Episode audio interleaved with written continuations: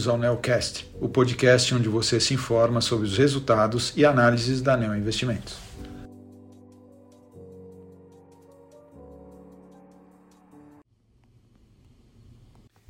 Bom dia, hoje é 1 de novembro e esse é a call do Neonavitas sobre o desempenho do fundo em outubro de 2022.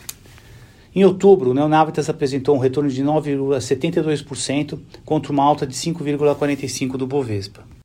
Esse bom desempenho do fundo e o bom desempenho do mercado acionário aqui no Brasil também deve-se principalmente à perspectiva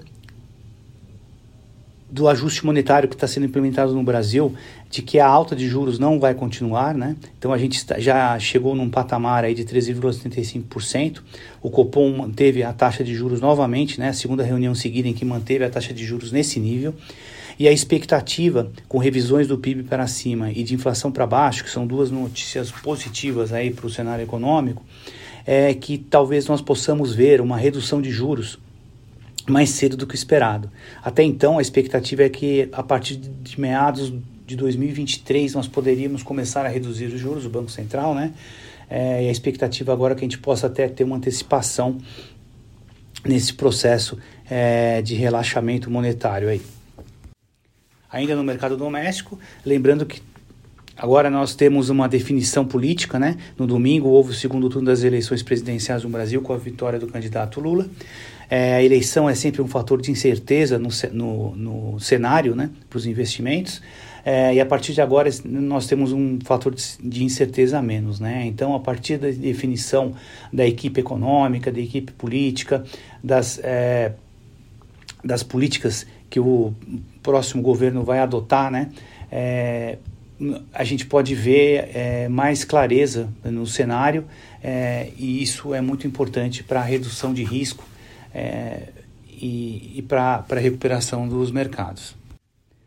No mercado externo, no mercado internacional, é, também foi um mês positivo. Né? A gente viu o S&P com uma alta de 8%, o Nasdaq com uma alta de quase 4% com a expectativa também né, de, de inflação mais baixa, um pouco. Então, também, novamente, é os juros aí que está afetando a, o mercado acionário.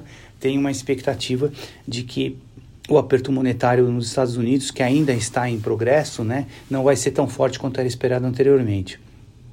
Ou pode ser um pouco menos forte do que era esperado, né? É, o Banco Central Europeu também promoveu mais uma alta de juros aí de 0,75%, é, e a expectativa de que seja promovido mais uma alta de juros agora na reunião de dezembro. É, além disso, vale comentar né, no mercado internacional que a gente teve o, o, líder chinês Xi Jinping foi reeleito por mais cinco anos e que no Reino Unido a gente teve mais uma vez é, uma troca de primeiro-ministro, né? Há 45 dias atrás a gente teve uma troca e agora é, por algumas medidas equivocadas aí que foram tomadas na área econômica, é, teve uma troca prematura, né? Aí é, de primeiro-ministro lá fora, né? A definição aparentemente está sendo bem recebida e, e deve ser positiva para os mercados também. Bom, no mês de outubro, olhando para o fundo, para o Neonavitas, ele teve um desempenho positivo de 9,72 contra 5,45% do Bovespa e no acumulado do ano é, o fundo já está com desempenho de 7,39%. Acreditamos que temos um portfólio bem equilibrado que deverá capturar oportunidades específicas que nós enxergamos para nossas teses de investimento no longo prazo. Essa definição de cenários para os próximos anos é importante para esse segmento em que nós investimos, essas empresas de valor, que tem uma exposição grande aqui para o mercado doméstico. Nós terminamos o mês é, de outubro com 13 ações na carteira, sendo as maiores posições é, em ordem decrescente aí, né? A maior posição Arezo, depois BTG, depois Eletrobras, depois Vivara, TOTS, Localiza, Equatorial. É, e, e olhando o desempenho né, dos papéis na carteira, os destaques do mês aí foram a VEG, Clabin, BTG, é, Eletrobras é, e pelo lado negativo é, nós tivemos apenas duas ações com desempenho negativo do mês, né, que foram a Vivara e a Pets. A Pets é uma posição bem pequena na carteira, aliás, é a menor posição que a gente tem na carteira, que está abaixo de 5%, está bem próximo de, de 1,5% atualmente.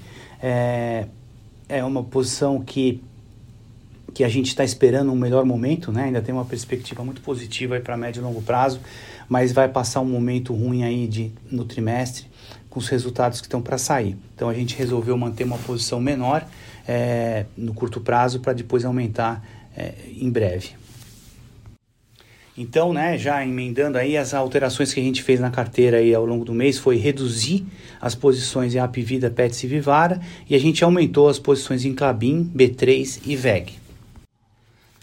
Com relação a notícias específicas das empresas da carteira, é, a gente teve, começou a, a temporada de resultados aí do terceiro trimestre e, e dentro das ações que compõem o nosso portfólio, a gente já teve o resultado de VEG e de Clabin.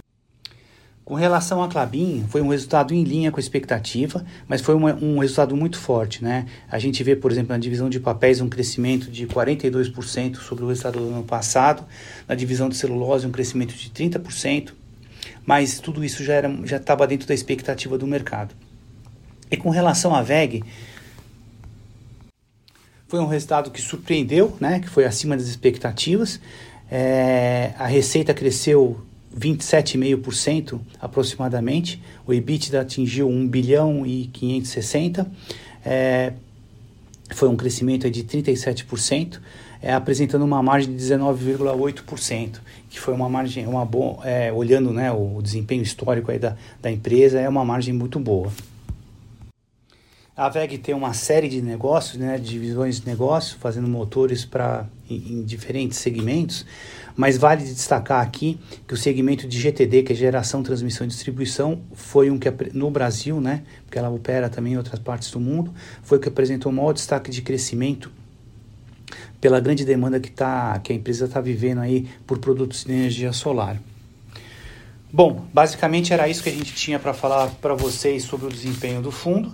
É, e até o mês que vem é, com no, novas notícias aí sobre o desempenho do Neonagdas. Obrigado a todos.